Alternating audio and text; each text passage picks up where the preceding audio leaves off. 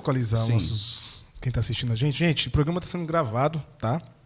Estamos aproveitando a oportunidade que nós temos de ter o, o, o, Hermes aqui com a gente em São Paulo. Ele vai explicar por que ele está aqui também e, e, tudo que ele passou.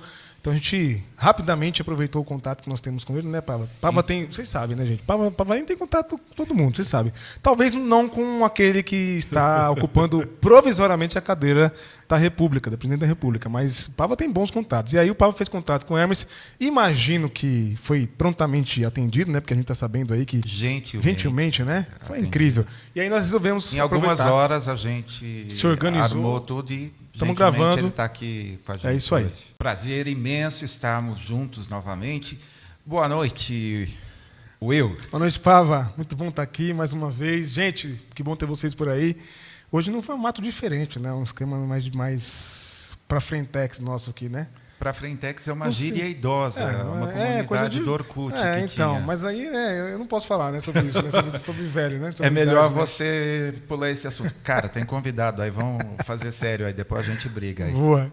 Olha, bom demais, tem um, um nome que a gente estava atrás há bastante tempo, uma pessoa que eu tenho um carinho imenso, que tem uma presença muito legal nas redes sociais, uma pessoa que apanha bastante como a gente, então a gente vai compartilhar aí as nossas pedras e vamos construir aí uma catedral hoje. Bispo Hermes Fernandes, prazer imenso tê-lo aqui hoje com a gente. Finalmente, cara, finalmente. finalmente saímos dos abraços virtuais para dar um abraço real. Nós nos conhecemos já tantos anos, eu não vou dizer aqui quantos. Melhor não. Porque a gente acaba entregando a idade. Né? É, basta dizer que a gente está celebrando muito a volta do Orkut. Né? não, a hora que eu soltei o Orkut, eu falei, putz, ato falho, aí não deu certo. Né? Mas está voltando, né? Está voltando, está voltando, tá voltando. Que bom, que bom. Pelo menos tem umas comunidades engraçadas lá. Nossa, que, que a gente ficou super feliz quando soube que você estava por aqui. E Muitíssimo obrigado por reservar esse tempo e que a gente tem certeza que você que está ouvindo, dias depois desse papo, você vai curtir muito, porque presença grande, né? E é, sempre é, apanhando um pouquinho na internet, por que, que as pessoas batiam na gente assim? Eu sou tão bonzinho, não sei por que, que eu apanhava. Mas dizem por aí que só se atira pedras em árvores que produzem frutos, né? Então eu já estou tão acostumado, cara. Eu fiquei casca, casca grossa, igual o Caio Fábio. Ele que diz, eu sou casca grossa. Não Sim, dói mais. Não dói. Então quando eu encontro lá algumas críticas, alguns xingamentos, eu relevo. Às vezes dou gargalhadas. Às vezes pego, dou um print e coloco para o pessoal ah, é curtir é também. E até as ameaças, né? As até ofensas. As né? ameaças. Acho ofensas. inteligentíssima essa estratégia de expor, porque esse pessoal precisa ser exposto. Uhum. Né? E quando for o caso, também um boletimzinho de ocorrência não faz mal a ninguém né? Uhum. Sabe que um dos motivos que eu topei é, fazer esse podcast é porque eu já ganhei o advogado. Pois também, é, pois né? é. Então, já, já tem escritório com, de advocacia é aqui do lado, caso alguém. Hoje, quais são os assuntos que suscitam nos seus posts? Mesmo porque tem um monte de post lindo, celebração do é, um mês de casamento, dois meses de casamento. Ó, é, Também né? tenho fé que eu vou é. fazer todos esses posts. E eu preciso aprender, né? Eu tô, é. hoje eu faço quatro meses de casamento. Hoje, quatro, quatro meses. meses Olha, você fez post ou não? Amanhã Fiz eu faço oito. Você faz oito? Olha aí, tá vendo? Então tem que aprender. Tá vendo? Tá ali é. a, a Jennifer assistindo, assistindo a gente, conversando com a minha irmã. Que assunto hoje desperta a ira, por exemplo, das pessoas nas redes sociais? Ô, ô Pava, a, a gente está vivendo um momento assim muito tenebroso no nosso país então, quando você entra na seara política, o, o sangue ferve, cara. O sangue ferve. Porque a, as pessoas elas estão ah, divinizando uns e demonizando outros. Elas não conseguem entender que há vida para além da polarização. Quer dizer, quando você critica o governo, não significa automaticamente que você esteja alinhado com qualquer candidatura. Eu, particularmente, eu costumo até dizer, olha, você vai saber em quem eu não vou votar, mas não vai saber, não pelas redes sociais, em quem eu vou votar. Eu coloquei no meu coração já há vários anos o propósito de não fazer política partidária. Mas isso não me impede de criticar Eu creio que a, a igreja não pode perder a sua isenção profética. Quando você fecha com alguém, quando você se alinha, se alinha com alguém de maneira assim. A, a, a ter um comprometimento maior, um engajamento em torno daquele nome, daquela proposta, você não consegue a, enxergar com senso crítico aquilo que aquela candidatura está promovendo. Você faz vista grossa. E é isso que a gente está vendo hoje no país. Eu, eu, vejo gente que tinha um nome respeitadíssimo no meio evangélico, que agora jogou o nome na lama. Por quê? Porque perdeu a isenção profética.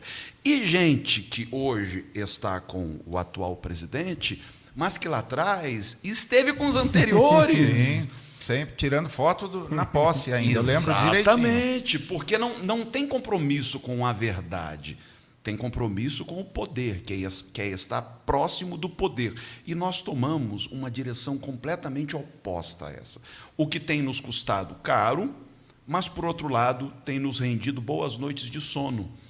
Não há nada que valha mais do que você colocar a cabecinha no travesseiro sabendo que você não enganou ninguém, você não se corrompeu, você não negociou o voto do seu rebanho, sabe? Você não manipulou a opinião de ninguém. E esta glória, hum, desta glória eu não abro mão. Olha, eu li alguns dias atrás que além de toda a guarda tem lá no palácio, mas que o inominável tem uma arma do lado. É, aí eu, meu comentário no Twitter foi é, ele não consegue fazer a oração em paz me deito, ou recitar o Salmo 4, ele não consegue. E isso realmente não tem preço. Eu, em paz não vai deitar, é por isso que precisa é, de armas e, obviamente, é, bom, falaremos, falaremos mais disso. Ah, Hermes, o problema não é só a imagem dos pastores que foi conspurcada, mas o próprio evangelho ah, foi jogado na lama junto a essa parcela grande da igreja, representativa, tanto que está sendo novamente alvo de disputa uh, nesse ano. E o evangelho ficou, assim, hoje às vezes tem sido confundido com essa parcela da igreja que não dá nem para chamar de pastores, alguns desses empresários da fé, alguns desses, uh, enfim. As boas novas se transformaram em quê? Sob é, esse desgoverno que a gente tem? É, dizem que ah, o evangelho começou ali na região da Palestina, quando chegou a Roma, se transformou numa religião, quando chegou à Grécia, se transformou numa filosofia, quando chegou aos Estados Unidos, quando chegou à Europa, se transformou numa cultura, chegou aos Estados Unidos, se transformou numa ideologia e num negócio Chegou no Brasil, se transformou num circo. Olha, perdão a todos os artistas circenses Sim, queridos aí. Porque, todo o meu respeito. Porque é assim, é, não é um circo de soleil, não. Aqui é, um, é uma uhum. coisa assim significado número 3 lá no, Exatamente. Lá no dicionário. Assim, todo o assim, meu respeito do, mas todo o meu respeito a este mundo circense que eu admiro, que eu gosto de frequentar, enfim. Mas quando eu digo virou circo, eu tô Sim, total. Todos entendem o que eu quero dizer. Quer dizer, a, a os pastores hoje perderam a relevância, perderam a credibilidade, sacrificaram o evangelho no altar da conveniência política. E isso é muito triste. E, sinceramente, Pava e Will, eu acredito que nós vamos precisar de algumas décadas para recuperar isso. Ah, com certeza. Não vai ser fácil. Muitas vezes eu tenho sido tentado a, a me desvencilhar desse termo evangélico mas eu, eu fico receoso, às vezes eu dou um passo para trás, depois um passo para frente, porque eu digo, cara, não é justo. Não é justo com a memória do meu avô, que foi um pastor das Assembleias de Deus, um cara que morreu pregando o Evangelho. Não é justo com a memória do meu pai, cara, que dedicou a vida inteira a pregar o Evangelho. E agora vem esses caras sujarem o evangelho, aporcalharem a, a, a, a, igreja, tornarem a igreja nesse ente imundo em que ela se tornou. Isso é muito triste. Então, se você me perguntar hoje, eu vou dizer: não, eu não abro mão de ser evangélico, mas evangélico mesmo, isto é, aquele que crê no evangelho, na sua essência Mas muitas vezes eu sou tentado a, a chutar o balde e dizer: quer saber? Eu não quero saber desse mundo evangélico. Esse mundo evangélico não nos merece. Esse mundo evangélico se divirtuou de tal maneira do Cristo que eu acredito que se Cristo viesse hoje, ele não seria recebido. Pelo contrário, ele seria colocado para fora da igreja. Se vocês me permitem uma experiência claro. que nós vivemos ontem e que me marcou muito. Eu estava na Praça da Sé com a minha esposa. Só para localizar nossos, quem está assistindo a gente, gente, o programa está sendo gravado, tá? Estamos aproveitando a oportunidade que nós temos de ter o, o, o, Hermes aqui com a gente em São Paulo. Ele vai explicar porque que ele está aqui também e, e, tudo que ele passou. Então a gente rapidamente aproveitou o contato que nós temos com ele, né, Pava? Pava tem, vocês sabem, né, gente? Pava, Pava tem contato com todo mundo, vocês sabem. Talvez não com aquele que está ocupando provisoriamente a cadeira da República, da presidente da República, mas Pava tem bons contatos. E aí o Pava fez contato com o Hermes. Imagino que foi prontamente atendido, né? Porque a gente está sabendo aí que gentilmente, gentilmente né? Foi atendido. incrível. E aí nós resolvemos Em algumas horas a gente se organizou, armou tudo e estamos gravando. Ele está aqui com a gente. É isso aí. Desculpa cortá-lo, Hermes. Então, a, a, só para situar o pessoal, a, nós viemos a São Paulo a convite do Júnior Andrade, né, o esposo da Xuxa, para prestigiar um espetáculo dele, que, aliás, me rendeu assim gargalhadas. Há muito tempo que eu não rio tanto assistindo a, Família Feliz, a comédia, fazendo aqui um merchan, que está ali Por no teatro, teatro Wall. Nem sei se continua, parece que ainda tem uma semana pela frente. Enfim, aproveitar e pregar numa igreja no Grajaú, numa comunidade nossa que tem na, no bairro do Grajaú. E decidimos vir de carro. Eu gosto de viajar de carro, eu gosto de parar onde eu quiser, eu gosto de passear com a minha esposa, enfim. Mas quando íamos chegando ali em Guarulhos, arrebentou a correia dentada. E graças a Deus surgiu um bom samaritano que nos ajudou a rebocar o carro, enfim. E eu me perguntei, por que, Senhor? Por que, que o senhor permite uma situação dessa? Eu com tanto compromisso no Rio de Janeiro e tal. E algo me disse no meu coração: não é por quê, é por quem. Esta é a, a pergunta certa. Existe alguma razão, mas não é um porquê, é um por quem. Ok, estávamos no hotel e lembramos que dentro do porta-mala do carro, que ainda não havia sido levado para a oficina, havia kits de higiene que nós distribuímos para as pessoas em situação de rua. E como estávamos próximos da serva, vamos lá distribuir para as mulheres, eram kits especiais, né, com absorventes e outros produtos de higiene pessoal. Chegando lá, distribuímos, ah, algumas mulheres vieram se queixar que estavam com fome, ah, fomos a um restaurante ah, próximo, compramos comida para algumas e tal. Mas aí na saída, eu vi aquela catedral linda, diga-se de passagem, e resolvi entrar. Uau, que coisa linda, né, gente? Lindo demais. Que coisa linda. E o padre estava rezando uma missa e estava lendo aquele texto que diz: é, Nisto conhecerão que sois meus discípulos, se vos amais uns aos outros. Falei, putz, que maravilha, ouvir uma mensagem dessa. Porque ah, do lado de fora, sem querer criticar, e já criticando, tinha um grupo de irmãos reunidos no ar livre e parece que o sermão estava fervoroso demais, que não dava nem para entender o que o pastor pregava mas coisas do tipo ameaças de, de, inferno, de condenação eterna, aquela coisa que a gente já conhece. E quando eu entro na catedral, que eu ouço o padre lendo esta passagem, ah, que foi um oásis.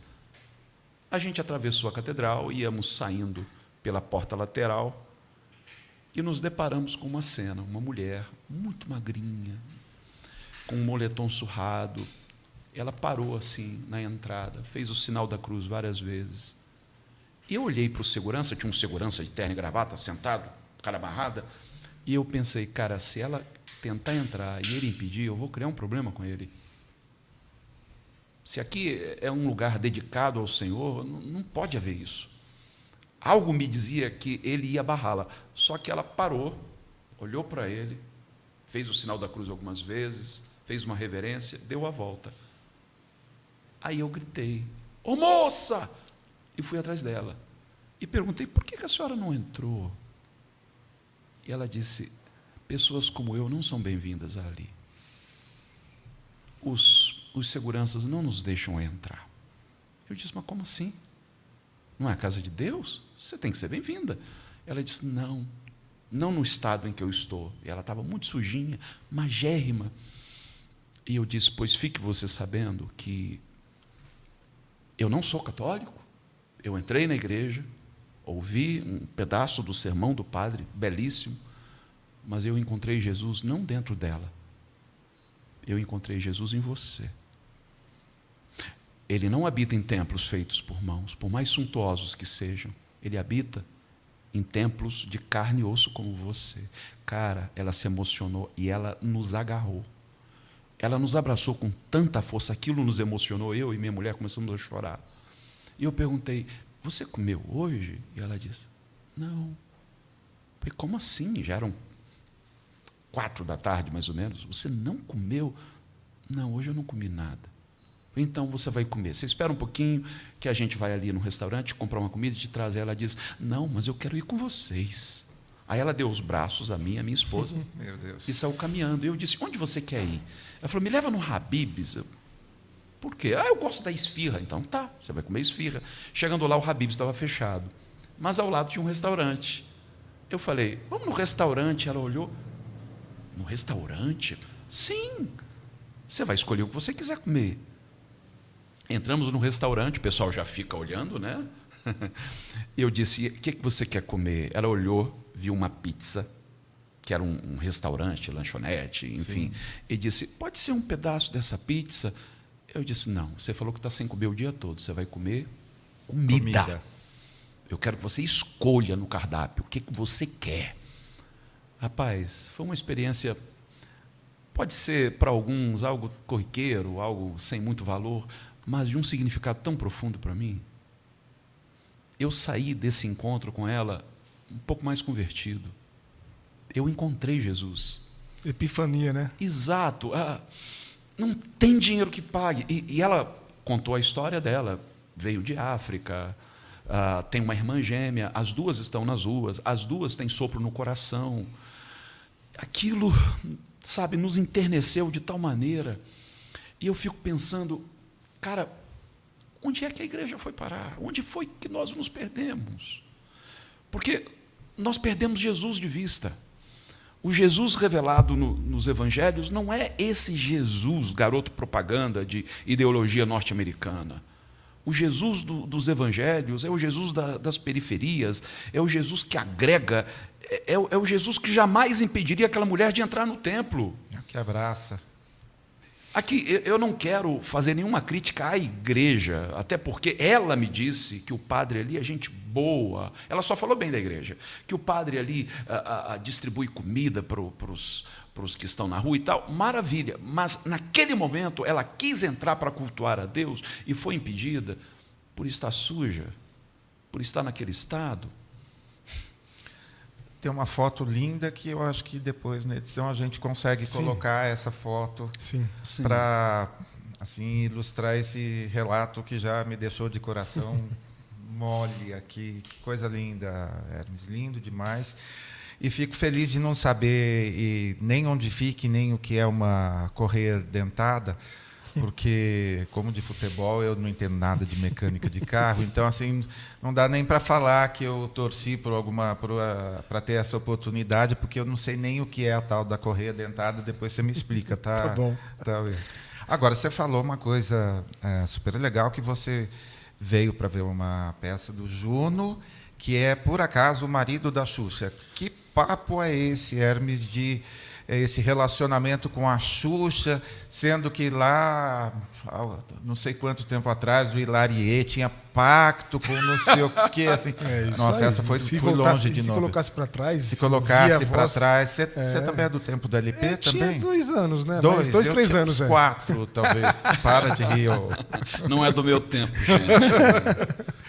Conta. Eu sou, eu sou do tempo da TV Globinho. Ah, TV Globinho. Conta como que começou essa amizade via redes sociais, que é bem interessante isso.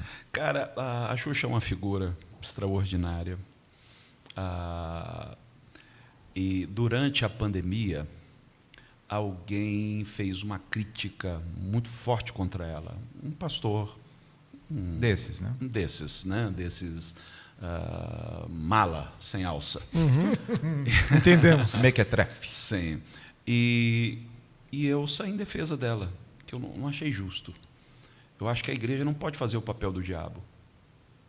O diabo perdeu o emprego, né? ele era o, o, o acusador, e hoje a igreja tomou o lugar dele. Como, como você pode admitir que a igreja não faça outra coisa que não seja ah, levantar o passado da pessoa para jogar na cara dela? Isso não é o Evangelho. Paulo diz que ele tinha um espinho na carne, que era o mensageiro de Satanás, que vinha esbofetear sua face. Esse esbofetear a face era justamente jogar na cara o seu passado. E a Xuxa foi vítima disso, de uma campanha difamatória de um pastor. Eu fiz um postzinho despretensioso, defendendo ela. Qual foi minha surpresa quando ela repostou? Uau, caramba, a Xuxa repostou meu, meu texto. E daqui a pouco ela me procurou. Uau. E trocamos WhatsApp, conversamos muito, já, já temos aí uma amizade desde o início da pandemia, né? de pouco mais de dois anos.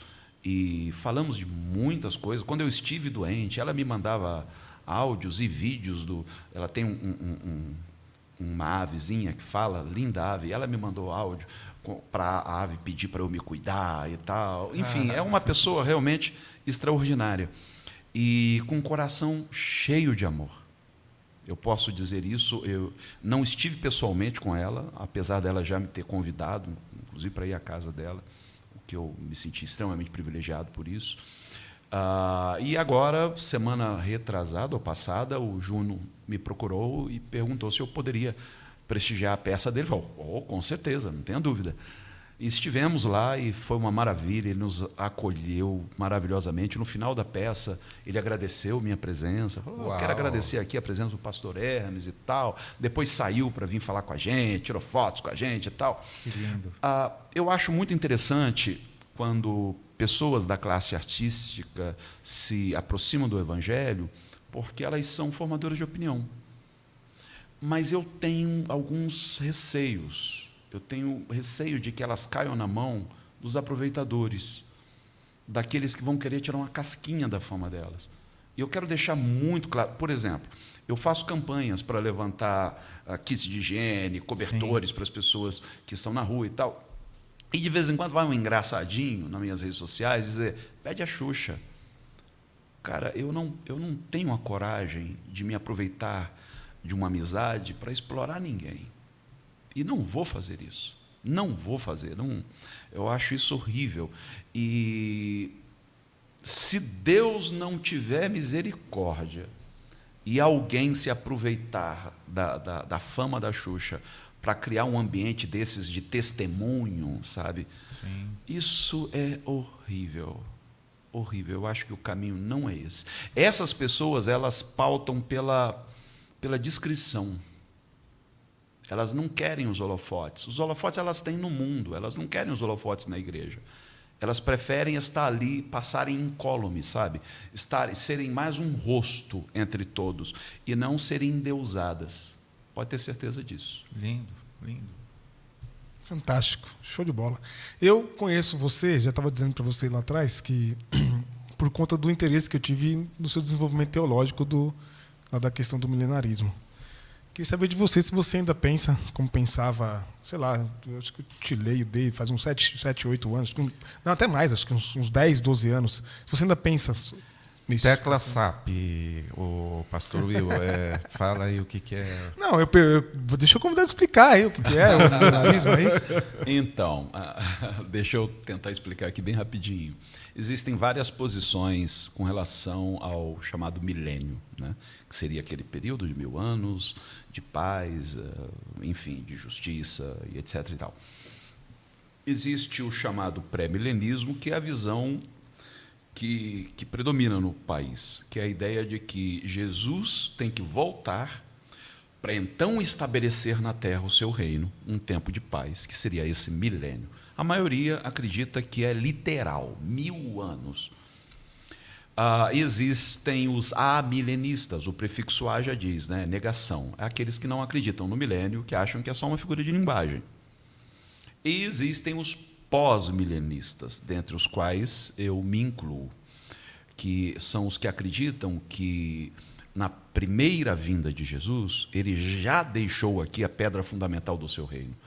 E fica a cargo da igreja o estabelecimento dele ao longo da história, que não é um reino uh, religioso. Pelo contrário, eu acredito que a civilização do reino de Deus seja uma civilização absolutamente secular. O que pode ser comprovado, por exemplo, na figura da Nova Jerusalém, em que há praça, mas não há templo. Então não é uma sociedade religiosa. Só que de uns anos para cá eu me desvencilhei um pouco. Eh, você não vai me ver usando mais esse termo, pós-milenismo. Por quê? Porque, infelizmente, ele está comprometido. O pós-milenismo norte-americano ele produziu um, um subproduto chamado teologia de domínio. Hum. E agora me achei. E, e essa teologia de domínio é a que diz que a igreja, enquanto instituição, tem que tomar as rédeas. Essa mentalidade é que fez com que a igreja elegesse o inominável. Uhum, nós temos que estar próximos do poder. Nós queremos mudar o mundo na canetada. Deus acima de todos. Exato, através de leis, leis que, que, que coíbam alguns costumes, algumas práticas, como, por exemplo, a homossexualidade, o aborto, e etc, etc e tal. Eu não acredito assim. Eu acredito que o reino de Deus é, um, é, é, é pura subversão. É um reino de amigos. É um reino de amor. Ah, nós vamos mudar o mundo não é na canetada. Nós vamos mudar o mundo na medida em que encarnarmos o Evangelho, em que colocarmos em prática o amor ensinado por Jesus. Jesus disse que nós somos o sal da terra. Alguma vez você saiu de um restaurante elogiando o sal? Você procurou o chefe e disse: pelo amor de Deus, passa para mim, que sal você usa? Cara, esse sal é demais. Não. Porque o sal só tem um objetivo: realçar o sabor da comida. Ele, se ele chamar atenção para si, a comida fica intragável. Vem aí a marcha para Jesus. Uhum. Você não acha que a igreja está pesando na mão? Está salgando demais? Está tornando a coisa intragável? O nosso papel como luz do mundo é ser holofote e não querer os holofotes. É realçar o que há de bom na cultura. Por exemplo, quando a gente fala de carnaval, a gente demoniza. Carnaval é coisa do diabo, coisa do mundo e tal. Essa, enfim, cara, por que, que a gente não pode lançar um novo olhar sobre o carnaval e sobre outras manifestações culturais. Parar de ver chifre do capeta em tudo e passar a ver traços da graça. Tem graça de Deus no mundo inteiro. Não há no mundo nenhuma manifestação cultural que não traga em seu bojo uma manifestação, uma centelha da graça de Deus. Jesus não disse que se nossos olhos forem bons, Sim. nosso corpo será luminoso? Por quê? Porque para onde projetarmos, nós vamos iluminar. Se houver trevas, elas vão ser dissipadas. Em vez disso, nós nos tornamos o tio chato da festa. Sabe, aquele que só reclama? Sim. É, infelizmente, a igreja se tornou uma subcultura é por isso que a gente tem que fazer marcha para Jesus. Por isso que a gente tem que fazer umas manifestações ah, ah, paralelas, porque a gente não consegue admitir que o mundo seja capaz de produzir coisas tão belas como as que ele tem produzido, e que nada mais é do que fruto da graça comum. Isso é uma sinfonia para os meus ouvidos de maestro. Sim, que delícia ouvir isso, porque uh, a gente falou assim um pouquinho do do ponto de vista político, mas eu, eu fico pensando, Hermes, nós somos poucos. Esses dias eu estava falando com, com um amigo nas redes sociais, eu de vez em quando faço a listinha lá, é, os progressistas gospel. Daí as pessoas são sempre, sei lá, 20, assim, puxando assim uns 20, 25, daí, mas cadê mais pessoas, tal? Ah, como que a gente faz para ter mais sal, para a gente salgar mais lugares? Ou como faz para a nossa luz brilhar? Ou melhor, a nossa nada, né? a luz de Jesus para a gente uh, levar mais lugares, mesmo nas redes sociais. Nós somos poucos, infelizmente. Nós somos um grupo pouco influente. Você falou de artistas influentes. a gente tem assim 90% dos artistas talvez alinhados é, contra o inominável, mas esses, esses outros 10% é, também fazem bastante barulho. Agora, do ponto de vista assim evangélico, é, às vezes eu acordo e falo, nós somos poucos, porque assim e outra, né? Eles têm uma máquina financeira para ter robôs é, o tempo todo é, fazendo campanha. Então, às vezes, dá uma sensação assim de quase de solidão. Como que a gente faz para essa mensagem, para esse alento que você está nos dando hoje, chegue para mais pessoas? Ô, Pava, uh, eu acho que a gente está sendo tomado por uma síndrome de Elias. Eu concordo com você, eu gostaria que fôssemos muito mais. Mas durante algum tempo, eu achei que era eu e mais um, uma meia dúzia.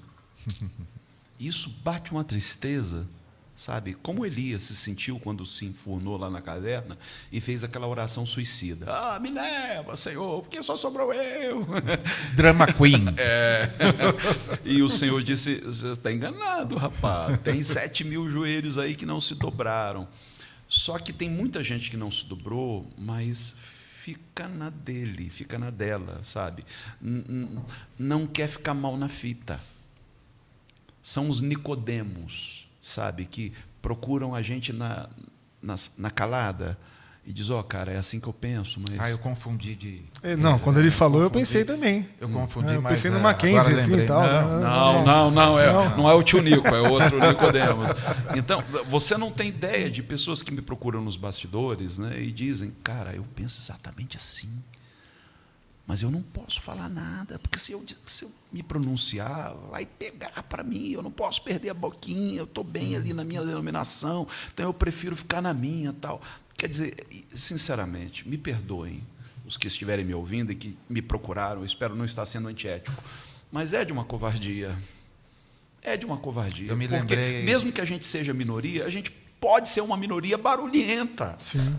Jesus teve 11, né, para fazer todo, todo, toda essa transformação, essa revolução. Eu me lembrei de uma igreja em que eu fui falar, acho que para jovens, e às vezes acontece isso, né? Tinha lá o pastor, o presidente, o outro, o outro lá, mais ou menos pela idade e tal. E eu estou acostumado que essas horas assim, eu sou submetido a todos os crivos possíveis e imagináveis na hora das perguntas, né? Você crê que não, quase assim, né? E um dos o pastor mais velhinho me abraçou assim, me abraçou. Aí ele chega mais perto. Ele era baixinho, assim, daí eu abracei. Aí ele falou assim: Não para, meu filho. Eu falei: Desculpa, pastor. Não para. Eu não posso fazer o que você está fazendo, mas Deus, Deus te chamou para isso. Não pare. E me lembrei disso agora porque é, variam os motivos, mas a gente tem muitas vozes silenciadas. Me lembrei agora de um é, um pastor que disse, acho que foi citado pelo Antônio Carlos, inclusive, que a igreja não é, não paga salário pastoral, ela compra os pastores. E assim a consciência, a posição e quantos amigos a gente teve nos últimos anos, infelizmente, demitidos de igrejas ou convidados a se retirar justamente não, nós vimos o seu Twitter, nós estamos acompanhando que. Então, ah, existe assim uma cultura de silenciamento, talvez, e isso é muito triste, muito triste. Mas, em todo caso, é, nunca vou me esquecer. Não me lembro o nome do, do pastor, mas o recado está dado e a gente continua aqui fazendo barulho. Né? Muito. Muito. Ah, como eu ajudei a vender 10 milhões de livros, Hermes, eu considero as editoras cristãs corresponsáveis pela derrocada de imagem dos evangélicos. Aí eu considero covardia mesmo, não é nem silêncio. Pastores que defendem armamentismo e pena de morte têm espaço e livros publicados regularmente. No entanto, faltam negros, faltam jovens, faltam pautas progressistas acostumaram-se a fornecer todinho e o resultado são livrarias fechando e quem gosta de um bom livro lendo outros tipos de autores que não os cristãos, mesmo porque boa parte dos norte-evangélicos que vale a pena ser lidos, vocês não têm coragem de publicar porque acham que sabe o que o povo precisa. E olha o resultado que está acontecendo disso. É para vocês mesmo esse corte. Ah, porque eu me lembro que a gente conversou sobre livros, você está com alguma coisa tal.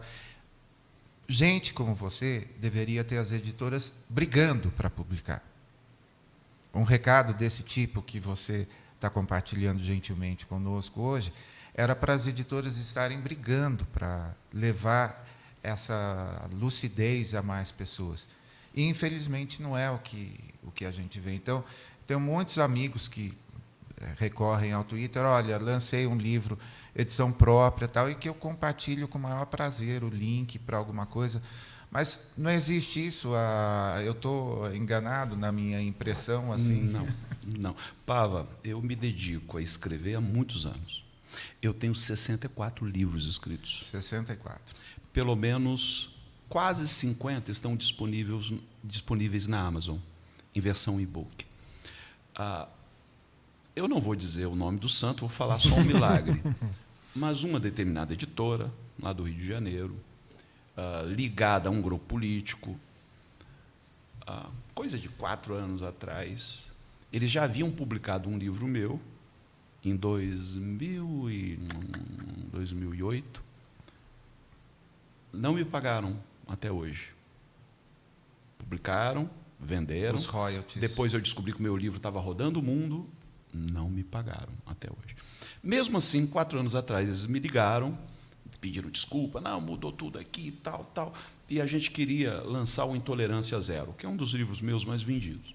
Eu falei, oh, sem problema, vou dar esse voto de confiança. Dei o Intolerância Zero e dei mais três ou mais três livros para eles publicarem. Cara, eu fiquei preso por cinco anos. Estou esperando mais um ano para terminar o contrato. Caramba. Não divulgaram, me puseram na geladeira, igual a Rede Globo fazia, sim, quando sim. pegava um artista que estava causando mal-estar a eles, botava na geladeira, sim. foi o que fizeram comigo. Não me pagaram, não divulgaram, não venderam. Foi como se quisessem me silenciar. Esse cara vai dar problema, então vamos amarrá-lo aqui e deixá-lo na geladeira. Então eu decidi que não ia mais lançar nada por editoras evangélicas.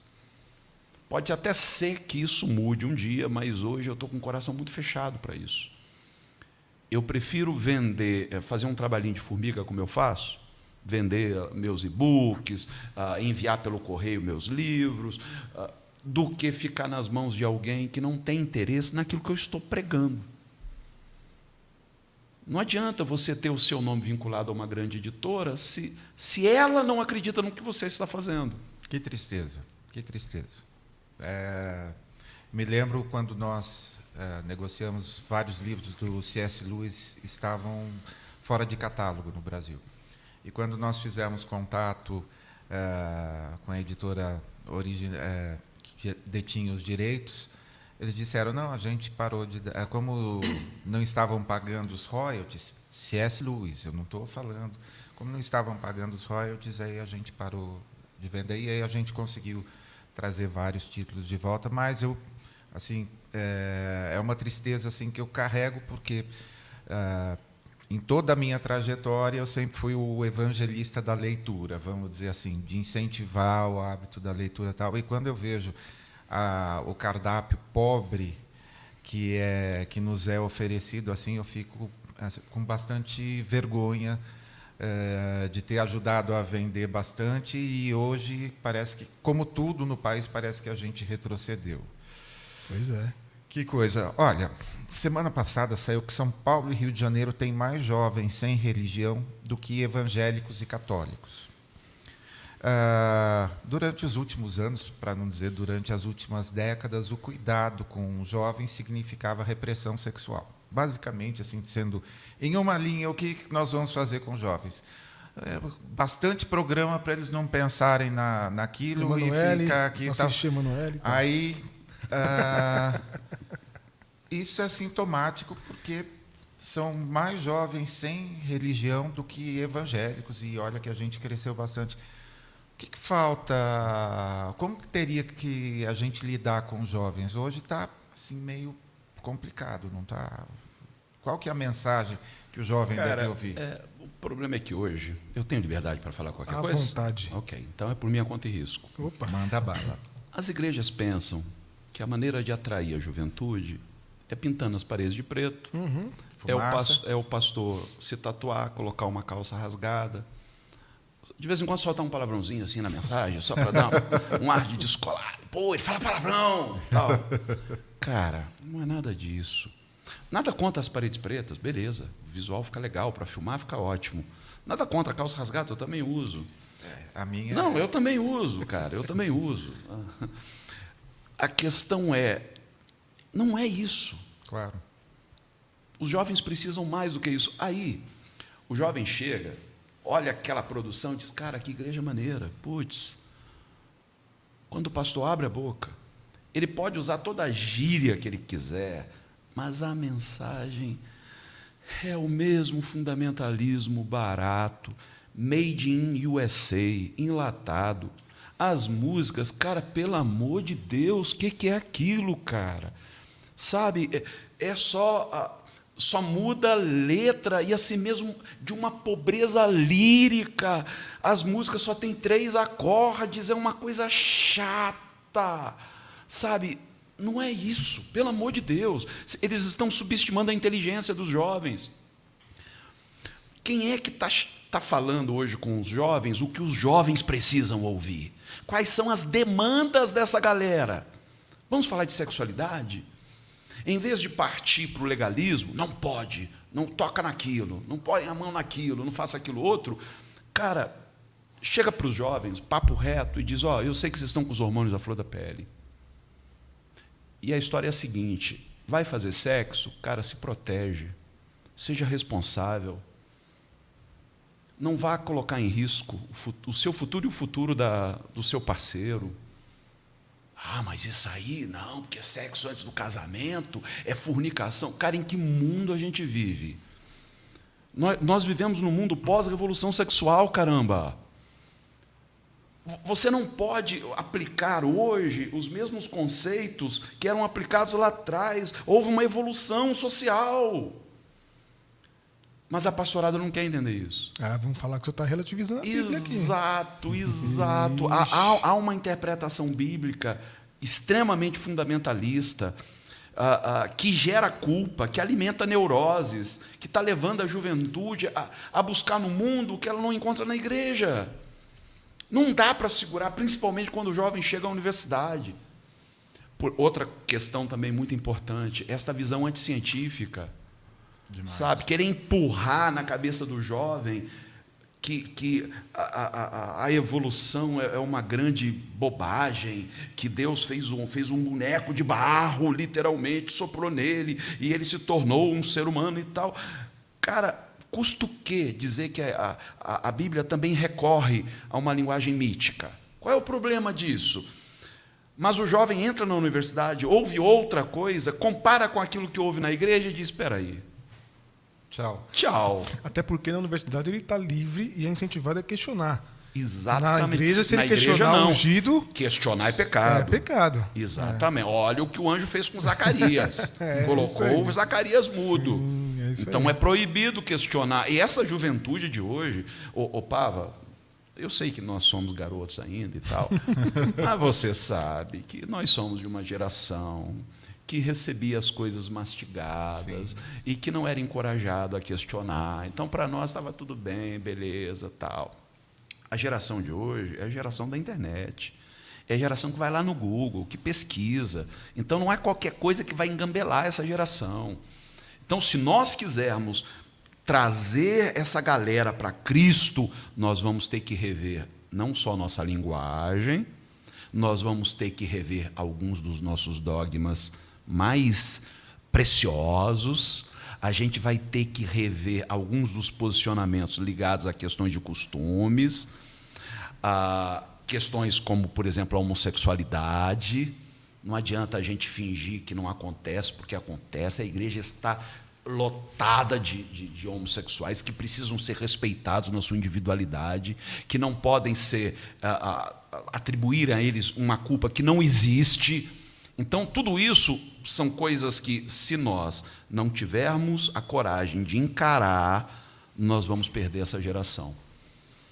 E a igreja dos desigrejados vai crescer cada vez mais. Boa. Ô, Emerson, deixa eu te falar uma coisa. Bom, primeiro para dizer para você o seguinte: o que você está vivendo com essa editora chama lucro cessante, viu? É, dando, dando material e chama vamos, lucro, vamos pau, lucro vamos cessante. É, depois eu te mando essa, essa, essa expressão, lucro cessante. É, mas eu queria falar. Bom, eu aprendi que na internet a gente tem que dar nome para as coisas para ter rever, para reverberar. Então, sobre Rio de Janeiro, queria te perguntar duas coisas. Primeiro, que time você torce? Uma vez Flamengo. Ah, entendi, sabia. Sempre Flamengo. é, você sabe que você está numa região que não é muito agradável aos flamenguistas, né? Daqui, aqui do lado tem um templo. Sabe disso? Ah. Alviverde, um templo alviverde aqui do lado. Tá com dois alviverdes na mesa, então. Mas tudo bem. É, Entrevistamos o Ari. É, o Ari com a camisa do Palmeiras. Do, Palmeiras é isso aí. Ari, Ari, Ari Ovaldo Palmeirense também e tal. Mas outra coisa é o seguinte: você passou do Rio de Janeiro e a gente tem visto cada vez mais é, um passou lá do Rio de Janeiro quer bancar o Billy Graham aqui no Brasil. E eu vou dar nome a ele. Ah, meu Deus é. Você vai entrar nisso mesmo? eu vou dar nome a ele, que é o. o Dá para colocar um pouquinho de açúcar nessa água? é o, o, tal do Silas Malafaia, que se acha o Papa dos evangélicos, né? ele quer ocupar esse lugar que não existe para nós. Somos protestantes, nós não temos uma liderança única, faz parte da nossa essência não ter, mas ele quer ocupar esse lugar, quer ser o mentor espiritual do presidente, da presidência, etc. Você, como pastor no Rio de Janeiro, diga para nós: o Silas Malafaia não tem essa relevância no Rio de Janeiro que ele acha que tem. E mais, e mais. É, o quanto figuras como Silas Malafaia atrapalham a propagação e a pregação hoje do Evangelho a partir do que você faz na sua comunidade, na sua igreja? Rapaz, Silas é uma figura. Eu já tive alguns pega para capar com ele em, em, debates em emissoras lá do Rio de Janeiro. E teve um debate que nos foi perguntado por que, que a igreja evangélica considerava o casamento feito na igreja católica, mas não considerava o batismo. Hum. E o Silas Malafaia respondeu antes de mim, dizendo que porque para a igreja evangélica o casamento não é um sacramento. E o batismo sim. Então não tem problema aceitar o casamento, mas jamais aceitaria. E, e disse mais, e a igreja evangélica não batizaria crianças.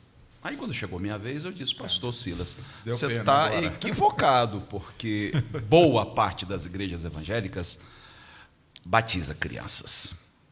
E a questão não é porque um é sacramento e o outro não é sacramento. A questão é de puro preconceito mesmo. Quem mediava o debate era o, o, Alberto Brizola, não sei se chegou a conhecer, mas foi muito conhecido no Rio de Janeiro, depois se tornou deputado. E ele disse: Pastor Silas, eu sinto muito, mas o bispo Hermes tem razão. Ele foi hum. ficando vermelho, vermelho, vermelho. No intervalo do debate, ele chegou para mim e falou: Irmão, você tem que entender meu lado. Isso já há muitos anos. Eu tenho DVDs para vender. Eu tenho livros para vender. Então, tem coisas que, se eu disser, serão contraproducentes para mim. Então, entenda o meu lado. Não dá para concordar com você em algumas coisas, porque vai ser contraproducente. Então ali eu percebi que o Silas Malafaia é um personagem. Toda aquela coisa, sabe? Uhum. Ficar vociferando, babando no canto da boca, aquilo tudo é um personagem. E toda vez que nós nos encontrávamos em debate, ele olhava e dizia: hum, lá vem ele. Porque a gente sempre. Eu respeito o Silas como, Silas como ser humano. Nós fomos colegas de faculdade, inclusive. Ah, é? É. Uh, ele fez psicologia na mesma faculdade em que eu comecei a psicologia, e nós éramos contemporâneos. Só que ele estava alguns períodos além de mim, de vez em quando a gente se encontrava em alguma aula. Depois eu tranquei, anos depois retomei e, e me formei. Mas, como pastor, como líder evangélico, o Silas hoje se tornou numa vacina anti-evangelho. A imagem que o mundo tem do Silas é a, pior possível. E se ele não rever a, essa, essa postura dele, tudo bem que hoje ele está abrindo igrejas aí a torta e a direita, mas se ele não rever, em alguns anos ele vai perder a relevância. E se o inominável, eu gostei do, de como você o trata, se ele não for eleito, o Silas vai ser colocado de escanteio.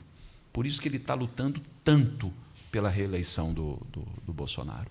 Total. E lembrando que a editora em liquidação judicial dele, ou seja, assim, um período em que, na verdade, o lance de ter trabalhado bastante tempo em editora, então a gente acaba tendo todas as histórias. É, durante um bom período, é, esse senhor não conseguiu colocar nem os livros dele dentro das principais é, livrarias cristãs, que são as lojas da CPAD. Ele era rejeitado dentro dos assembleanos. Tanto que, se não tivesse herdado a igreja do sogro, ele não tinha espaço dentro da própria Assembleia de Deus. Então, o que ele tem de grande é um ego e as outras coisas são minúsculas. E olha, só, só para comprovar o que você disse, que ele não é isso tudo que ele imagina, uhum. a marcha para Jesus nunca vingou no Rio de Janeiro. Pois é. é.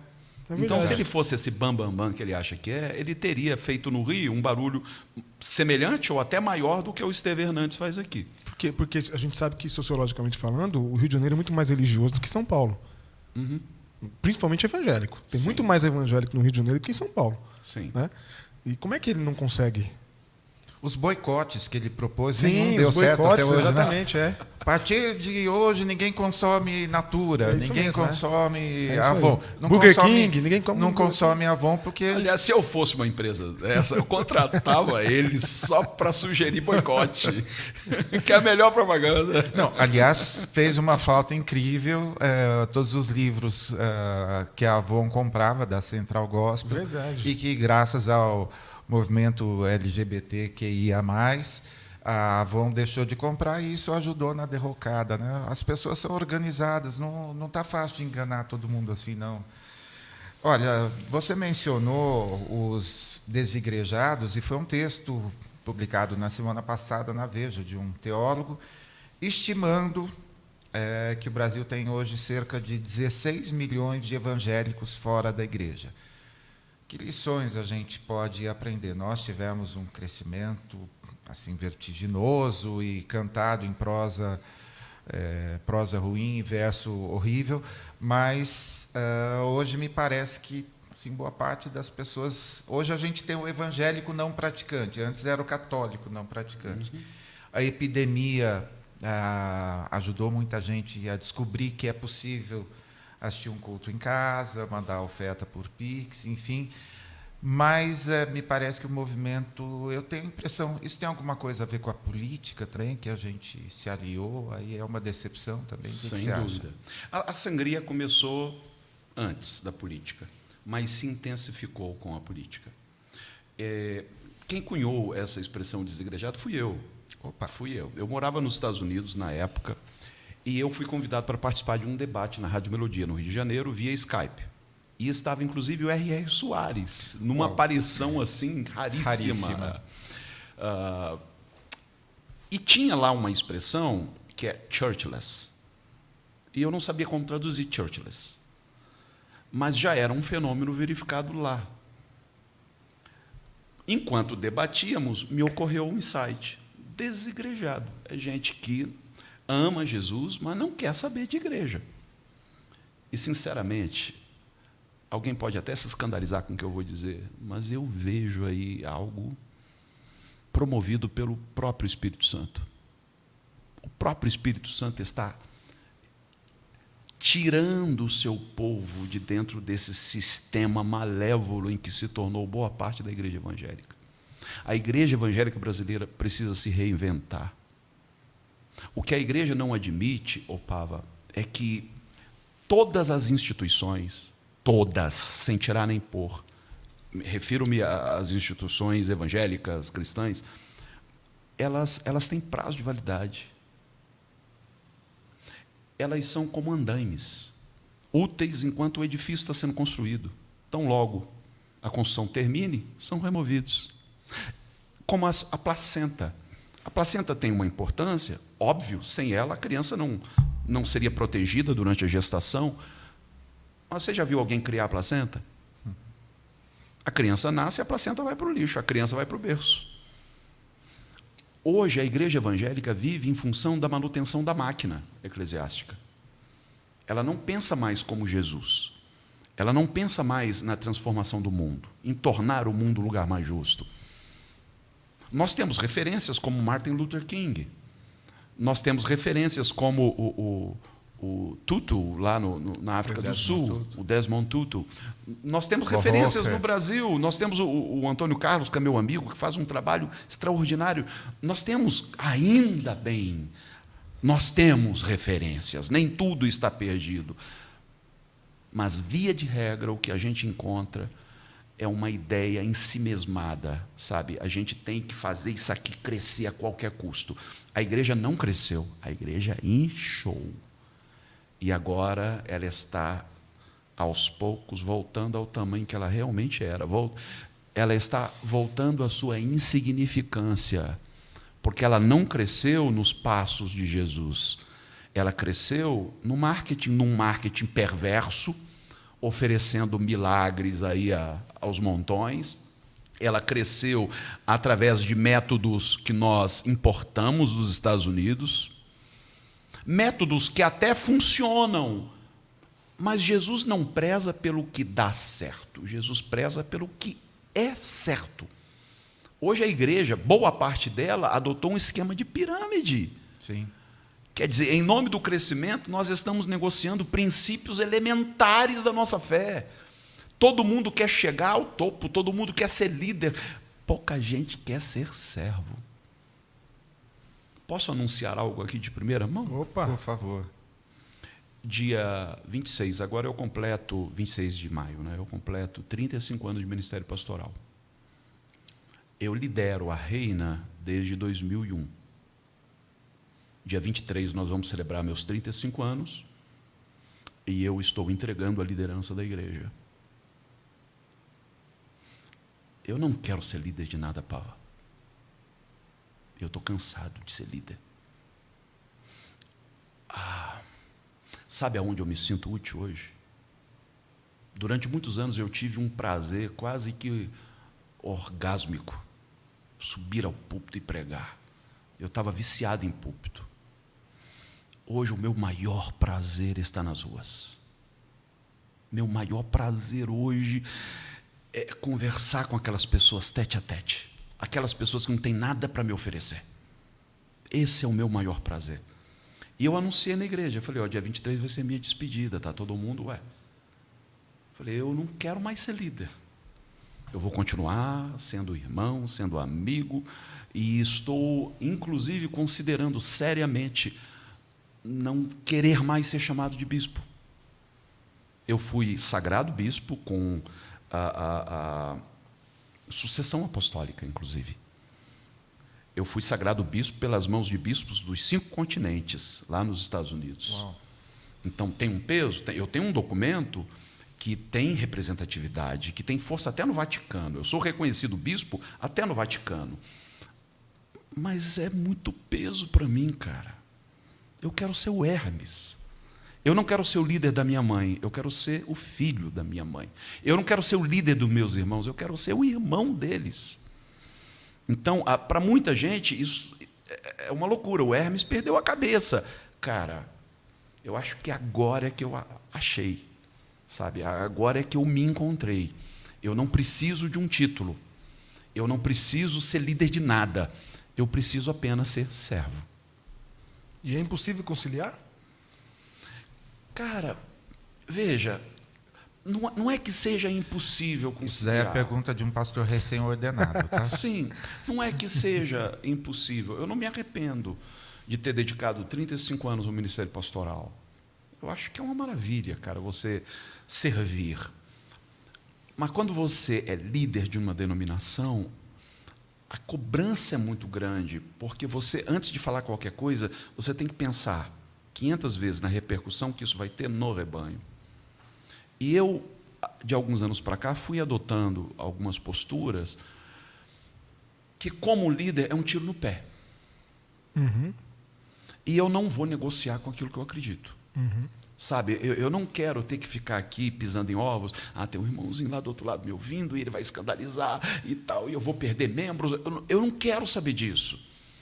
Sabe, viver nesse, nesse melindre não é para mim. Eu quero ter liberdade de chegar aqui e dizer o que eu acredito, dou em quem doer. A voz profética não se negocia. Né? Exatamente. Então, eu acredito que há lugar para o sacerdócio e há lugar para a atividade profética. Durante muitos anos, eu me dediquei ao sacerdócio. E eu estou chegando em um momento da minha vida em que eu quero me dedicar ao profetismo. Lindo demais. Muito bom. Eu, num um dos episódios uh, uh, que eu acompanhei de, acompanhei de perto, uma editora recusou publicar um livro sob a alegação de que denotava, parecia que tinha uma certa simpatia, ou seja, uma coisa assim não declarada aos gays. E que não podia ter simpatia, não, não era alguma coisa. É, aí foi recusado, saiu por uma por uma outra editora e essa é uma questão que você sempre abordou com assim com tranquilidade, um livro, né? sempre. Né? É, um livro. Então, Sim.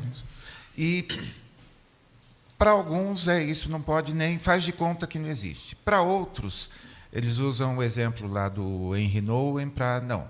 Pode, mas você vai ser celibatário porque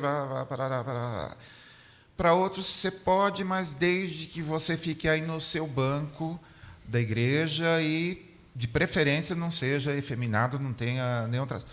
Fala um pouquinho é, sobre isso, porque é, todas as, pelo menos essas três primeiras opções, assim, são, não sei qual é mais cruel.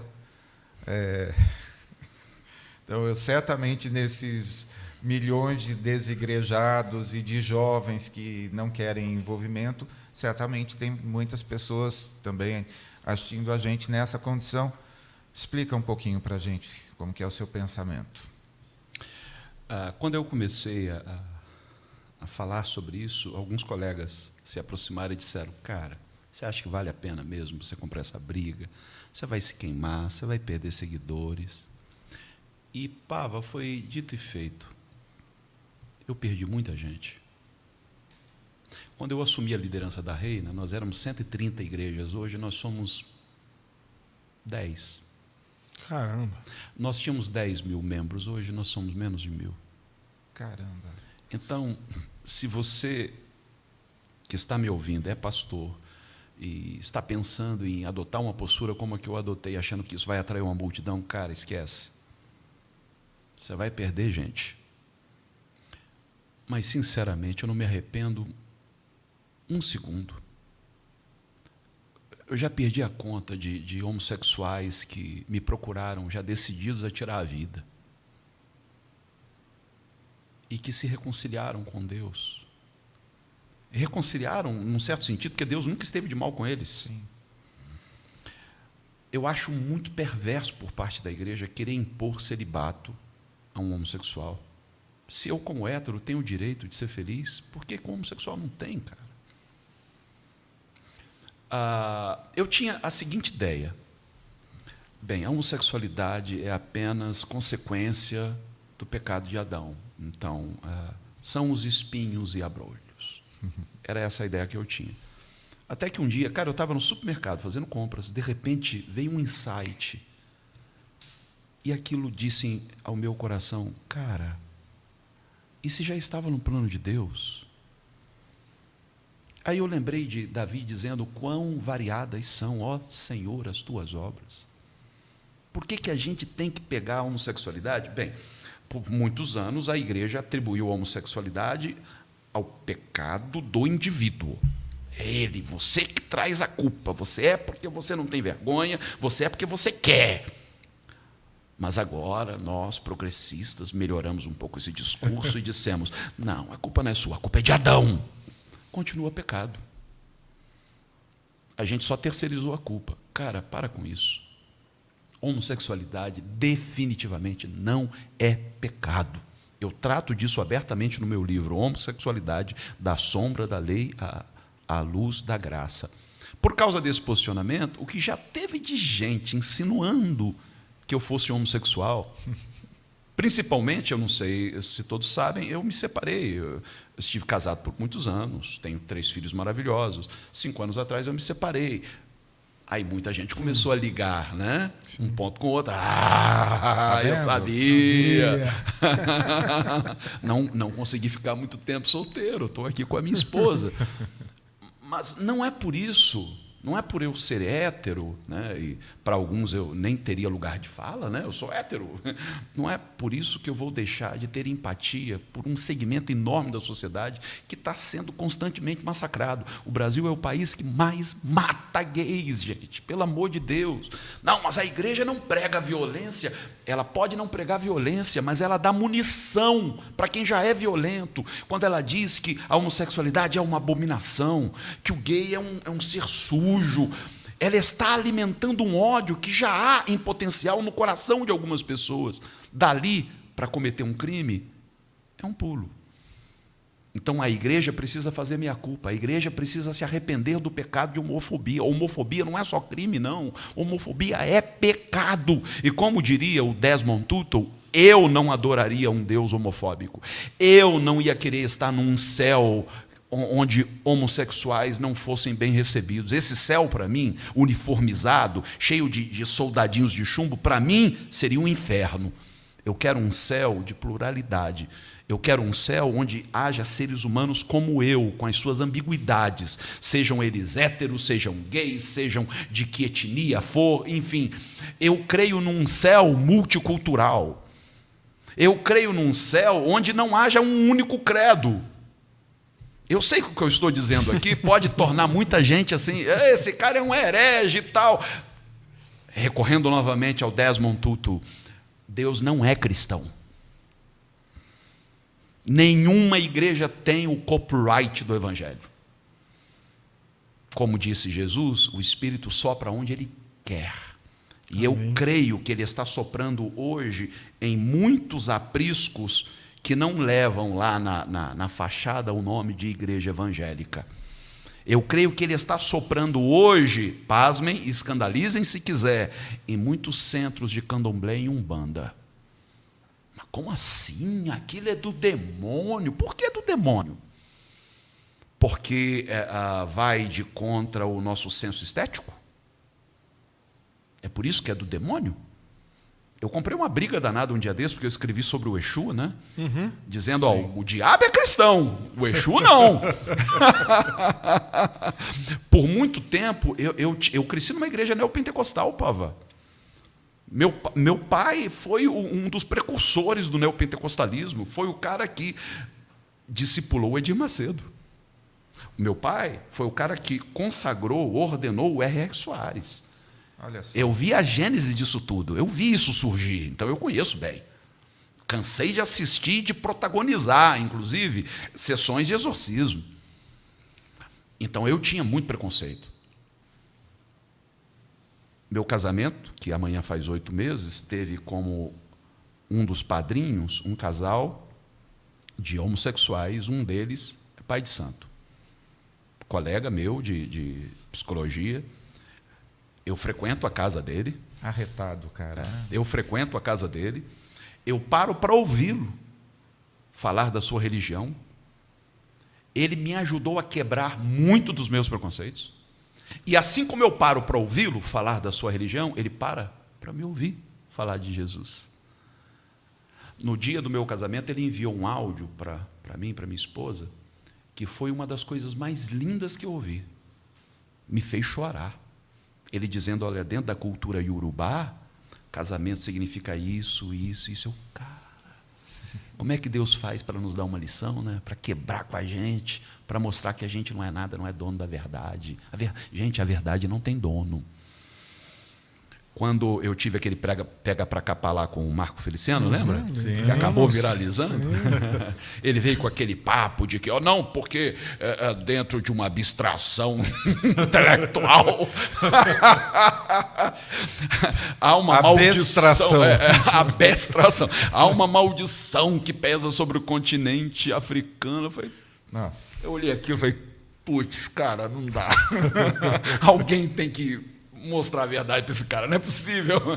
Aí eu perguntei, vem cá, você levaria seus filhos para assistir um filme do Thor, não levaria? Porque Thor é um deus nórdico, louro, olhos azuis, bonitão. Agora, você levaria seus filhos para assistir um, um, um, filme de Xangô? Não, Xangô não. Por que não?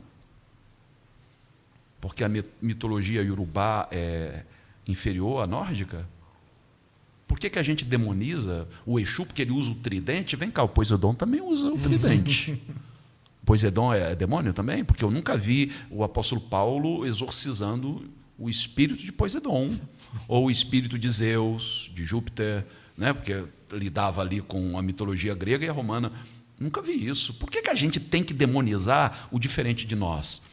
Então está na hora da gente quebrar isso, está na hora da gente dialogar com essas pessoas de igual para igual. Se a gente quer ser ouvido, a gente primeiro tem que aprender a ouvir e buscar pontes.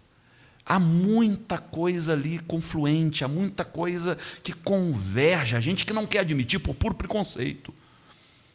A gente, a gente constrói uma, uma imagem, a gente taxa a pessoa, ela é macumbeira, ela é serva do diabo, e não para para ouvir o que ela tem a dizer. Então está na hora da gente quebrar com isso, parar de ficar demonizando a religião dos outros e aprender a respeitar e a amar. Estou sem fôlego aqui, meu amigo. Nossa, que delícia! Que, assim, uh, acho que bálsamo, uh, acho, acho, que refresca. Na verdade, é alguma coisa assim, um aditivo, né? Já que eu falei que não entendia de correia dentada, um aditivo assim que potencializa a nossa coragem Sim, um banho, querido, assim, super obrigado, que coisa mais linda, mais uma experiência linda que a gente está passando, mesmo porque cada episódio é um, uma profissão de fé que nós uhum, fazemos aqui. Uhum. Com um shake, com a, uma reverenda travesti, com, com o convidado que for, a gente respeita quando pensa diferente. Mas hoje a unidade aqui foi bonita. Aqui, ó, o como que é o orvalho descendo na barba de não sei quem lá, que é alguma coisa assim, né? Uma vez perguntaram, mas você lê a Bíblia? Eu falei, não, eu não leio, eu publiquei só a NVI, a, tá, tá, enfim. A, a, as pessoas acham que quando você pensa um pouquinho diferente, de, você não, você não lê a Bíblia, né? É, mas muitíssimo obrigado pela... Que aula, hein? Que aula, obrigado pelo, pelo carinho que é, você está com um sorriso novo, né? E linda do jeito que a Jennifer é. Tem um monte de gente é isso que vai ficar. Oito meses amanhã. Oito meses amanhã. Olha só, então que assim Deus multiplique os bons momentos, que você continue usufruindo e que sua coragem tão necessária para a gente é nunca nunca falte coragem para continuar falando tudo aquilo que Deus tem colocado no seu coração. E hoje nós fomos, Nossa. em primazia aqui, nós fomos abençoados aí pela, pela sua visão larga e importante nesses momentos. Pava, Will, obrigado pelo convite. Eu fiquei muito lisonjeado. Foi um prazerzão estar aqui com vocês. Estou saindo muito alegre e aproveito, né, para deixar aí é, minhas redes sociais, o pessoal Nós vamos que, deixar no é, vídeo, que quiser nos acompanhar. Eu não gosto muito da expressão seguir. Seguidor. Não quero ser seguido. Eu quero ser eu quero companheiros. Vamos juntos? Vamos, vamos. Então vamos juntos. Me encontre lá no YouTube, Facebook, e se Deus quiser no Orkut daqui uns dias assim que ele voltar. se você quer ter, já que você não pode ter a condição de fama e social da Xuxa, pelo menos compartilhe o bom gosto de seguir o Hermes na, nas redes sociais. Eu posso terminar com uma frase? Claro. Claro que sim. Ah, nós já ouvimos muitas vezes a seguinte frase: Deus escolheu ser amado no outro. E é verdade. Mas eu queria complementar essa frase.